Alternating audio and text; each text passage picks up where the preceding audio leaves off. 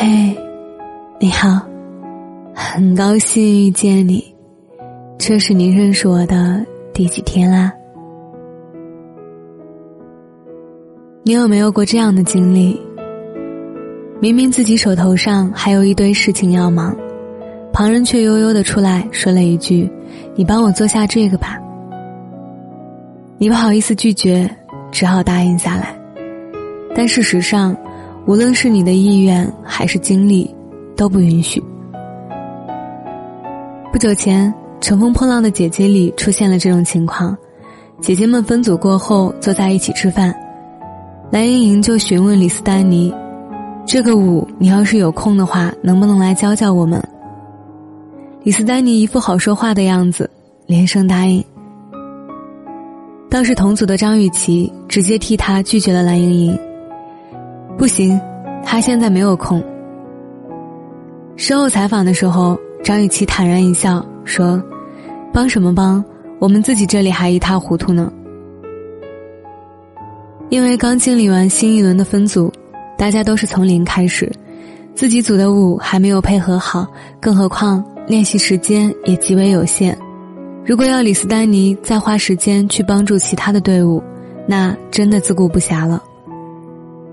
虽然只是一个综艺节目，但我发现，其实生活里大多数人都和李斯丹妮一样，只要身边人有求助，自己就会同意帮忙，哪怕内心并不愿意，但碍于情面，也说不出拒绝的话。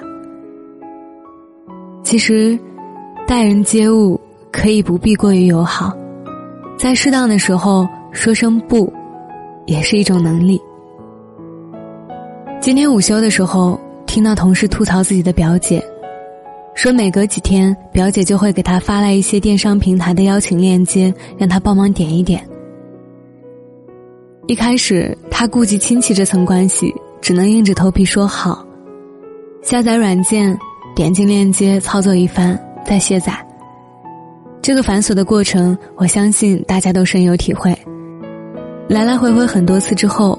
同事实在是不想搭理表姐了，但拒绝的话又总是说不出口，只好已读不回。而到了周末，表姐居然打了电话，问他最近是不是很忙，怎么都不回消息了。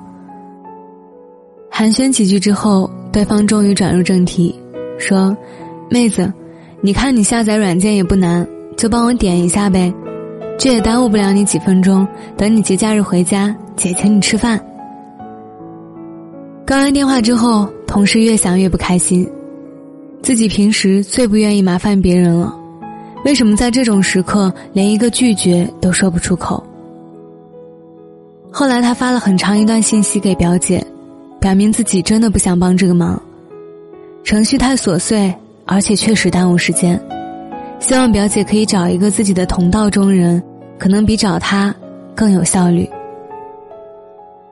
我觉得拒绝这件事儿，越果断越好。如果确信自己不愿意帮忙，那就一点希望都不要给对方。不要害怕拒绝会给人留下不够友好的印象，你不过是在行使自己的权利罢了。而现实中，正常的社交关系，那些有求于你的人，他们可能更喜欢那种有坚持、有态度、有原则的角色。而总是瞻前顾后的你，在他们看来，或许只是一个友好的工具人罢了。而在张雨绮拒绝蓝盈莹这件事当中，我们看见了另一个真相：在学会拒绝别人之外，也要学会争取那些你想要拥有的东西。李斯丹妮袒露自己一直想开个人演唱会，但同时顾虑很多，担心票卖不出去，担心上座率达不到预期。张雨绮却告诉他：“让公司去解决，他敢接这个单，他就要负这个责。你想要的，就去说，去争取。其实每个人都清楚自己想要什么，但不是谁都有勇气表达出来。比如蓝盈莹，她就是一个把想赢写在脸上的女孩，甚至毫无顾忌的向其他组的成员请求帮助。”而你会发现，那些敢于说出自己想法和欲望的人，往往都是充实而自在的活着，而那些心思很重、压抑自己欲望的人，早已失去了很多机会。小时候，我们看到喜欢的玩具，会跟爸爸妈妈软磨硬泡好几天，直到到手；而长大后，我们却害怕提出自己的要求。其实表达没什么不好，对吗？别在做一件事情之前就去设想很多如果。有人说，害怕拒绝之后自己落得一个难相处的下场，害怕在争取的过程中自己的野心被他人指指点点。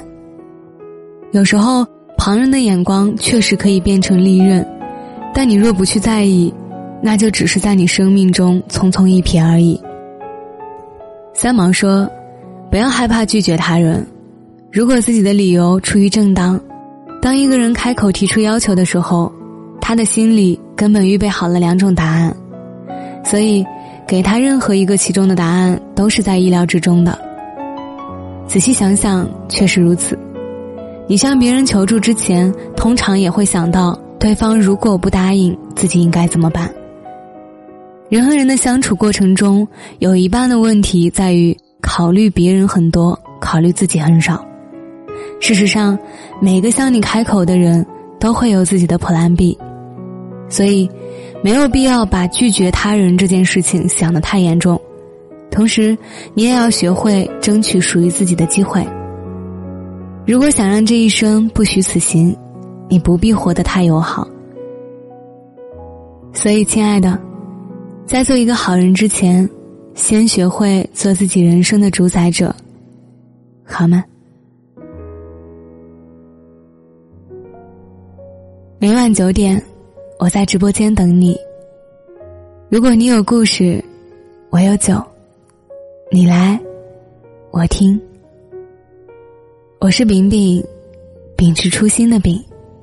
我想把声音做成温暖，每天跟你说晚安，晚安，好梦。一个人在哭泣，歇斯底里，只为换你的笑意。你的微表情，倔强或安静，总是让人多的不忍心。